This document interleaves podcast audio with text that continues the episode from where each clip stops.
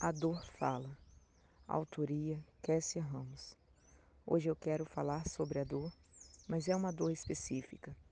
Vem do fenômeno chamado desespero, que reconhecer o tempo de parar justifica.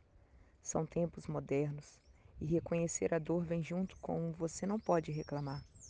Não posso demonstrar minha angústia, o estado que me encontro. Se eu proclamar as palavras que estão presas, vão me cancelar.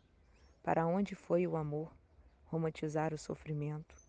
Confundiram dor com renascimento. É angustiante sofrer calado. É triste ser culpabilizado. apontar o dedo mostrando a ferida vem primeiro do que respeitar a cicatriz. E para o desespero, torcem o nariz. Pede cansa. Dor é fechada. Respeite a dor. Chega de hipocrisia. O outro é todo dia. A dor é ligada à sobrevivência, e a dor pode ir embora, se soltar a corda.